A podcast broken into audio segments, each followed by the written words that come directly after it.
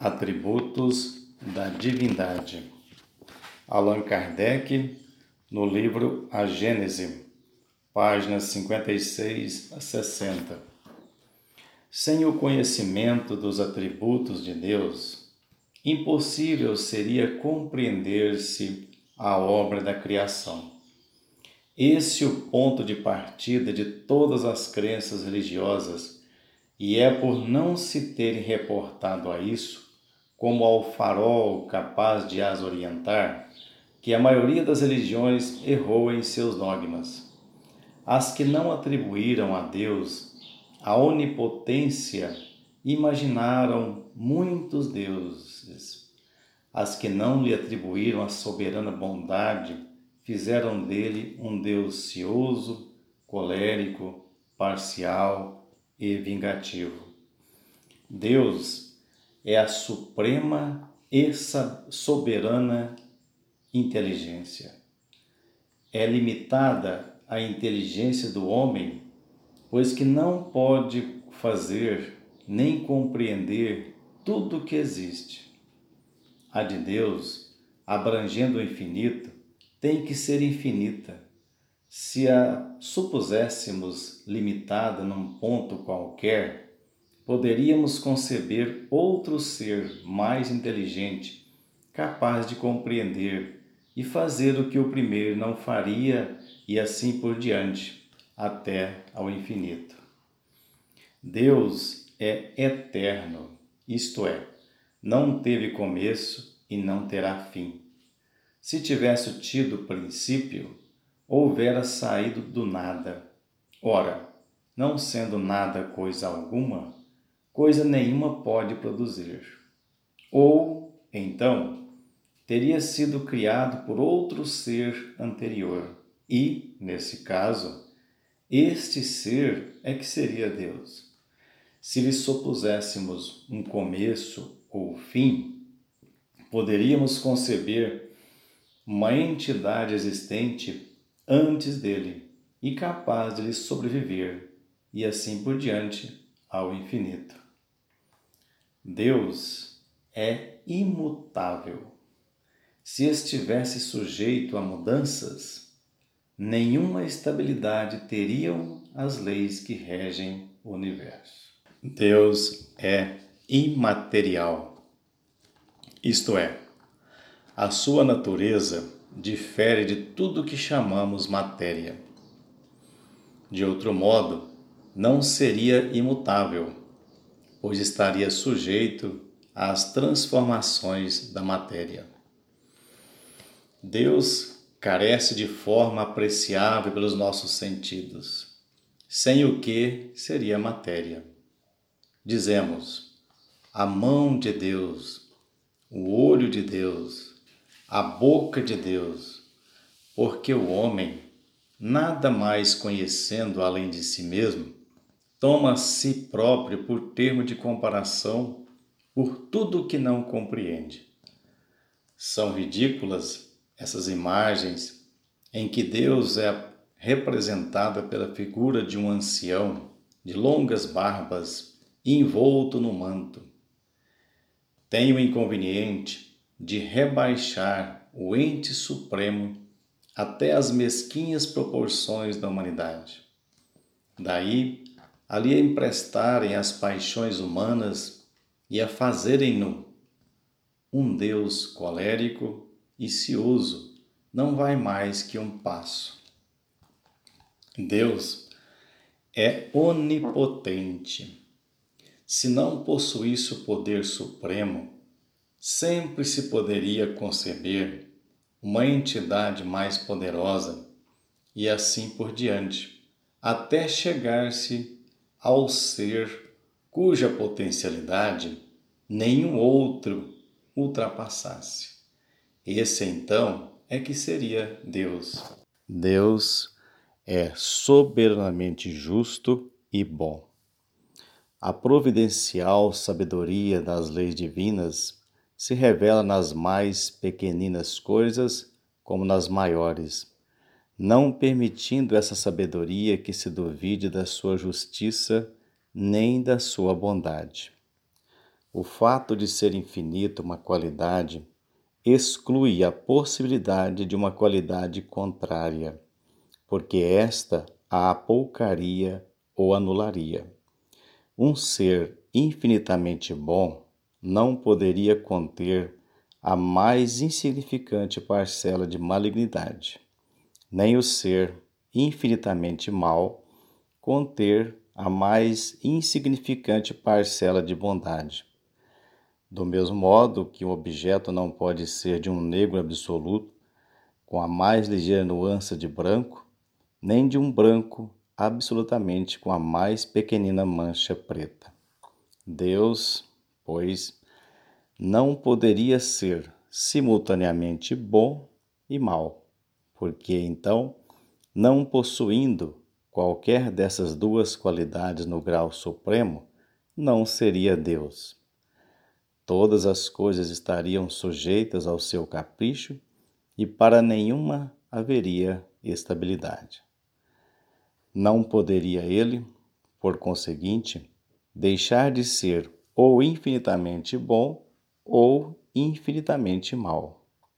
Ora, como suas obras dão testemunho da sua sabedoria, da sua bondade e da sua solicitude, conclui-se-á que, não podendo ser ao mesmo tempo bom e mal, sem deixar de ser Deus, ele necessariamente tem de ser infinitamente bom.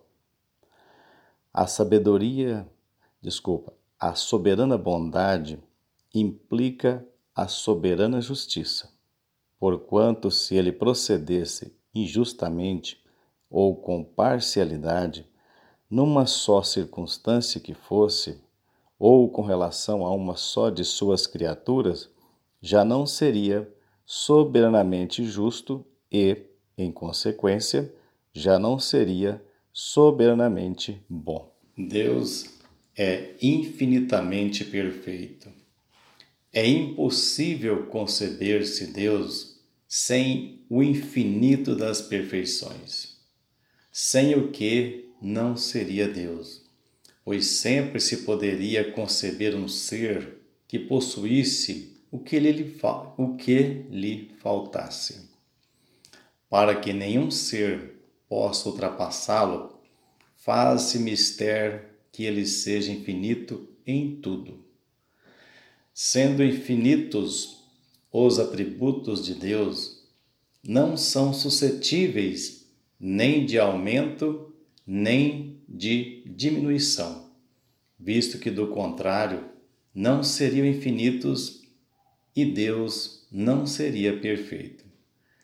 Se lhe tirassem a qualquer dos atributos a mais mínima, par a mais mínima parcela, já não haveria Deus, pois que poderia existir um ser mais perfeito. Deus é único a unicidade de Deus é consequência do fato de serem infinitas as suas perfeições.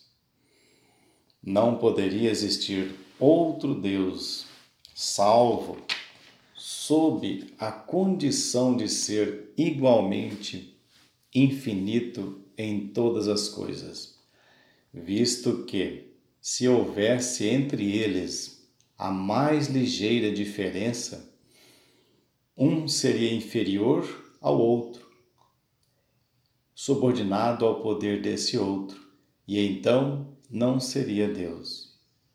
Se houvesse entre ambos igualdade absoluta, isso equivaleria a existir de toda a eternidade um mesmo pensamento, uma mesma vontade, um mesmo poder. Confundidos assim, Quanto à identidade, não haveria em realidade mais que um único Deus. Se cada um tivesse atribuições especiais, um não faria o que o outro fizesse. Mas então não existiria igualdade perfeita entre eles, pois que nenhum possuiria a autoridade soberana. A ignorância do princípio de que são infinitas as perfeições de Deus foi que gerou o politeísmo, culto adotado por todos os povos primitivos que davam o atributo da divindade a todo poder que lhes parecia acima dos poderes inerentes à humanidade. Mais tarde, a razão os levou a reunir essas diversas potências numa só. Depois, à proporção que os homens foram compreendendo a essência dos atributos divinos, retiraram dos símbolos que haviam criado a crença que implicava a negação desses atributos. Em resumo, Deus não pode ser Deus senão sob a condição de que nenhum outro o ultrapasse. Porquanto o ser que o excedesse, no que quer que, se, que fosse, ainda que apenas na, gro, na grossura de um cabelo, é que seria o verdadeiro Deus. Para que tal não se dê, indispensável se torna que ele seja infinito em tudo. É assim que, comprovada pelas suas obras a existência de Deus, por simples dedução lógica, se chega a determinar os atributos que o caracterizam. Tal o eixo sobre que repousa o edifício universal. Esse, o farol cujos raios se estendem por sobre o universo inteiro. Única luz capaz de guiar o homem na pesquisa da verdade. Orientando-se por essa luz, ele nunca se transviará. Se, portanto, o homem há errado tantas vezes, é unicamente por não ter seguido o roteiro que lhe estava indicado tal também o critério infalível de todas as doutrinas filosóficas e religiosas. Para apreciá-las, dispõe o homem de uma medida rigorosamente exata nos atributos de Deus e pode afirmar a si mesmo que toda teoria, todo princípio, todo dogma, toda crença, toda prática que estiver em contradição com um só que seja desses atributos, que tenda não que tenda não tanto a anulá-lo, mas simplesmente a diminuí-lo, não pode estar com a verdade. Em filosofia, em psicologia, em moral, em religião, só há de verdadeiro o que não se afasta nem um tio das qualidades essenciais da divindade. A religião perfeita será aquela de cujos artigos de fé nenhum esteja em oposição àquelas qualidades, aquela cujos dogmas todos suportam a prova dessa verificação sem nada sofrerem. Deus é infinitamente perfeito. É impossível conceber-se Deus sem o infinito das perfeições, sem o que não seria Deus, pois sempre se poderia conceber um ser que possuísse o que lhe, o que lhe faltasse. Para que nenhum ser possa ultrapassá-lo, faz-se mistério que ele seja infinito em tudo. Sendo infinitos os atributos de Deus, não são suscetíveis nem de aumento, nem de diminuição, visto que, do contrário, não seriam infinitos e Deus não seria perfeito. Se lhe tirassem a qualquer dos atributos a mais mínima parte, a mais mínima parcela, já não haveria Deus, pois que poderia existir um ser mais perfeito. Deus é único. A unicidade de Deus é consequência do fato de serem infinitas as suas perfeições. Não poderia existir outro Deus salvo sob a condição de ser igualmente infinito em todas as coisas, visto que, se houvesse entre eles a mais ligeira diferença, um seria inferior ao outro, subordinado ao poder desse outro, e então não seria Deus. Se houvesse entre ambos igualdade absoluta, isso equivaleria a existir de toda a eternidade um mesmo pensamento, uma mesma vontade, um mesmo poder. Confundidos assim, quanto à identidade, não haveria em realidade mais que um único Deus. Se cada um tivesse atribuições especiais, um não faria o que o outro fizesse. Mas então não existiria igualdade perfeita entre eles, pois que nenhum possuiria a autoridade soberana. A ignorância do princípio de que são infinitas as perfeições de Deus foi que gerou o politeísmo, culto adotado por todos os povos primitivos que davam o atributo da divindade a todo poder que lhes parecia acima dos poderes inerentes à humanidade. Mais tarde, a razão os levou a reunir essas diversas potências numa só.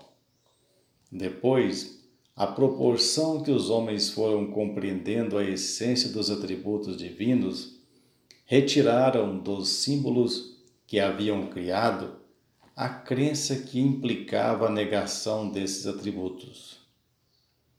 Em resumo, Deus não pode ser Deus senão sob a condição de que nenhum outro o ultrapasse porquanto o ser que o excedesse no que quer que, se, que fosse, ainda que apenas na, gro, na grossura de um cabelo, é que seria o verdadeiro Deus. Para que tal não se dê, indispensável se torna que ele seja infinito em tudo. É assim que, comprovada pelas suas obras a existência de Deus, por simples dedução lógica, se chega a determinar os atributos que o caracterizam. Tal o eixo sobre que repousa o edifício universal. Esse, o farol cujos raios se estendem por sobre o universo inteiro. Única luz capaz de guiar o homem na pesquisa da verdade. Orientando-se por essa luz, ele nunca se transviará.